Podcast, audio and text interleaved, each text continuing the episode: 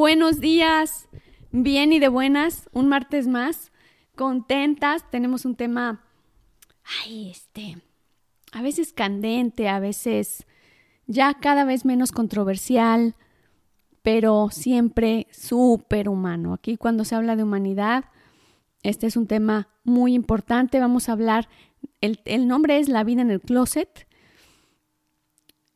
no hay closet únicamente para la homosexualidad, pero en este, en este caso nos vamos a referir específicamente a la homosexualidad. Pero más que la controversia, a lo que queremos entrar es qué es la vida en el closet. ¿No, Chinita? Eso era lo que nos, nos ocupa. Queremos no discutir el tema de si nacieron homosexuales o se hicieron, que muchas veces ahí nos quedamos en ese tema a la hora de hablar de la comunidad LGBT, pero más bien entender el duelo emocional que una persona homosexual vive en un, dentro de un closet sin decir em, su preferencia sexual por miedo al rechazo de, de la sociedad. Exacto. Y también hablabas, Chinita, ¿qué onda con la familia?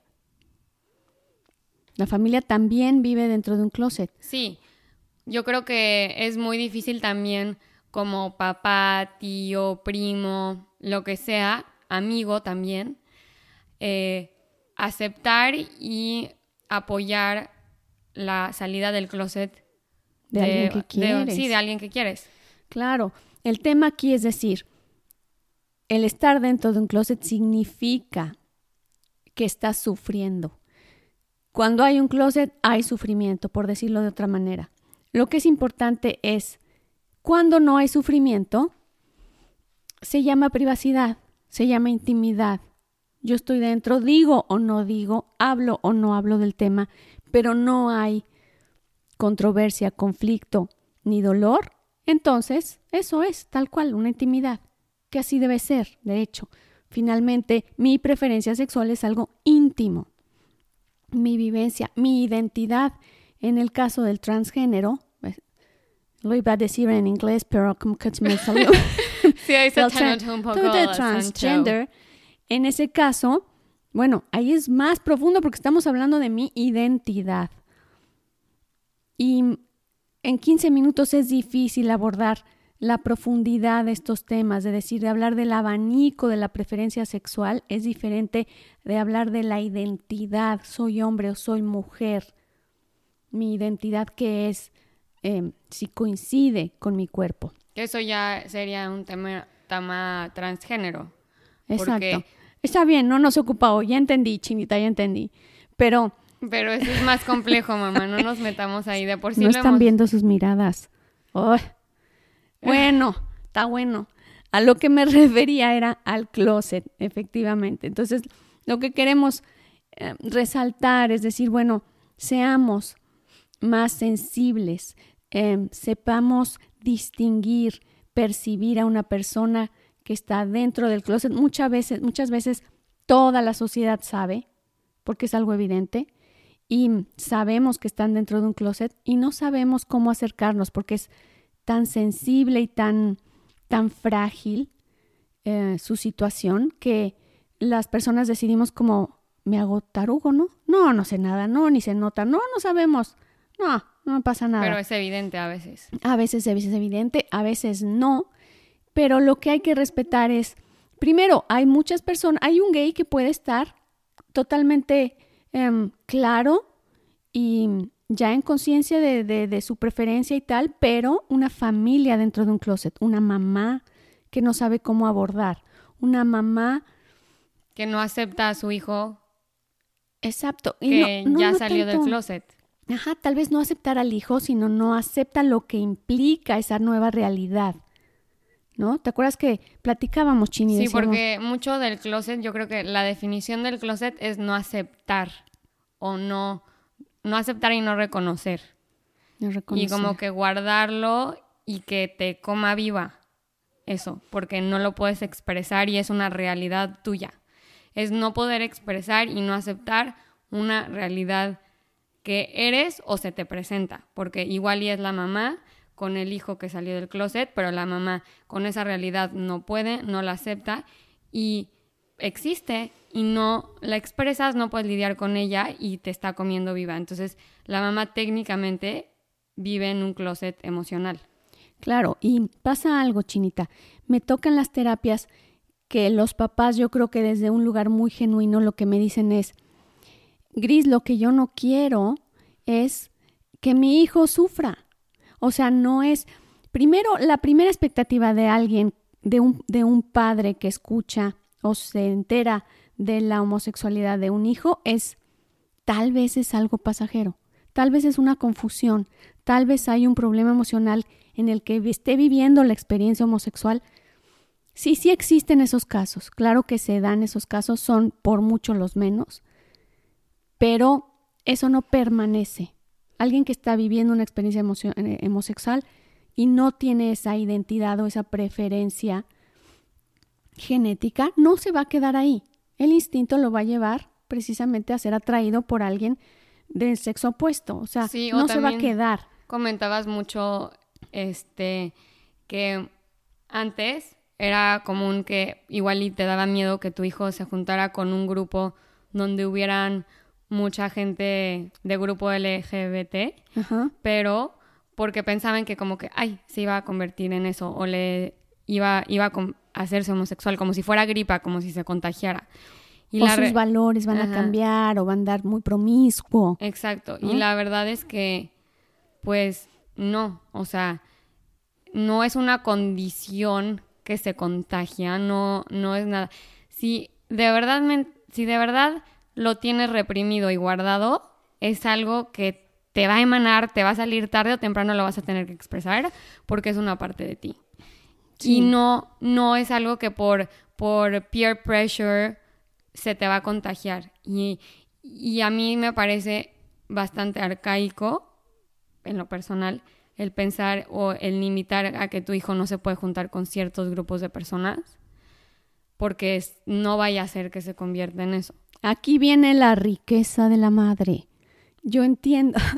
Por eso está bien padre este podcast, porque podemos apreciar la ligereza de esta generación y de pronto contrastarla con, con la mayor complejidad que traemos la generación de adultos o adultos mayores, en el que yo la escucho y digo, bueno, tan sencillo, pero no es tan sencillo en nuestras generaciones porque hay algo, también es bien padre y lo tenemos para otro tema, el decir, ¿por qué cuando veo expresada la homosexualidad fuera, siento algo, emito un juicio, un rechazo o necesito apoyar o como que hay algo que nos manda a las esquinas del ring por ser un tema controversial. Entonces, esto va a ser muy padre en, en el otro podcast para decir, bueno, estar como todo en la vida en un justo medio, encontrar que cuando escucho estos temas no me afecta, no me causa... Eh, repele. Eh, sí, repele está bonita la palabra, o puedo encontrarme en un lugar neutral, entonces estoy en un lugar de más madurez, de más aceptación, de más claridad. Por eso es padre, si esto fuera general, pues no habría closet, ¿verdad? O sea que no habría tema hoy. A lo que voy es, el closet no solo, como les decía, no solo se vive para el caso de la homosexualidad, también cuando hay problemas em, económicos en una familia, ¿no? Una familia que está acostumbrada a cierto nivel y pum, se va para abajo problemas de sobrepeso importantes. Em, en fin, hay muchos temas que nos pueden llevar al closet, a no, a no aceptar mi identidad y verme sufriendo. Y un tema, vamos a decir, un punto muy importante que yo quería comentarles hoy. Este lugar del closet es puede ser apasionante, vamos a decir, no está bonito, no se siente bonito, se experimenta la ansiedad, la depresión, Em, normalmente nos lleva a mentir. La mentira es un lugar, es algo muy común dentro de un closet. Pero si se vive en conciencia, hay transformación profunda a nivel humano. El closet es un lugar de aprendizaje cañón. O sea. Para el que lo vive. Para el que lo vive, porque ahí se rompen esquemas, tienes que empezar desde, desde otras bases, tienes que abrirte, desaprender. Eh, y, y finalmente el que nos lleven a ese lugar es una oportunidad grande, es importante si así lo vemos porque nos podemos amargar como el limón. Bueno, yo también quiero agregar algo que es para la gente que, para las personas que no, igual y no estamos en un closet, pero tenemos que también tomar en cuenta cuando estamos en una mesa, apreciar que pueda haber una persona que sí lo está, ya sea familiar o amigo, etcétera. Yo creo que es muy importante, sobre todo como, como latinos, que solemos hacer bromas este, que pensamos que son chistosas y sí, la gente se va a reír porque a veces es este humor negro pesado, que yo lo tengo mucho, pero, pero hay veces que sí lastimamos y cuidar mucho esas palabras porque, porque igual hay alguien en, de, en un closet enfrente de ti que sí se está riendo en, en tu cara, pero muy en el dentro, muy dentro en su subconsciente se está registrando esto de rechazo, de no voy a ser aceptado, pero mira, dijeron pu o la palabra con j o lo que sea, pero dejemos de pensar que esas palabras son chistosas o son sencillas o se van a resbalar porque no se resbalan, se programan en el subconsciente y ya aumentas el sufrimiento de la persona que está al lado de ti sentada, que está en un closet y la estás reprimiendo y no estás ayudando a que se expresen y salgan de esa tristeza o depresión que les está causando. Y nada más le estás reforzando a que se escondan más. Sí, sí, hay que ser sensibles. Sensibles en una mesa, sensibles en cualquier reunión. Sí, creo que es importante. Esos eran los puntos importantes que queríamos eh, platicarles. Pero cerrando el tema, porque pues lástima que se nos van volando nuestros 15 minutitos, pero lo que queremos dejar como puntos importantes es vivir dentro de un closet puede ser una oportunidad. No fácil, pero si estamos dentro por cualquier circunstancia, vivámoslo como una oportunidad de crecimiento, de transformación.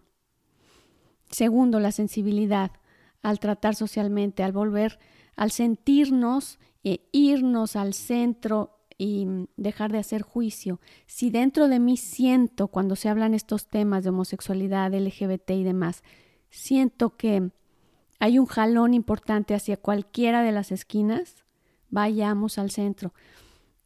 A veces odiamos más al homofóbico y el juicio se vuelve contra el homofóbico y vamos con todo contra el homofóbico y volvemos a caer en la misma idea. Entonces, vamos al centro, vamos a este equilibrio, a tratar de encontrar un lugar donde mi corazón no se enoje. Y que sea sincero.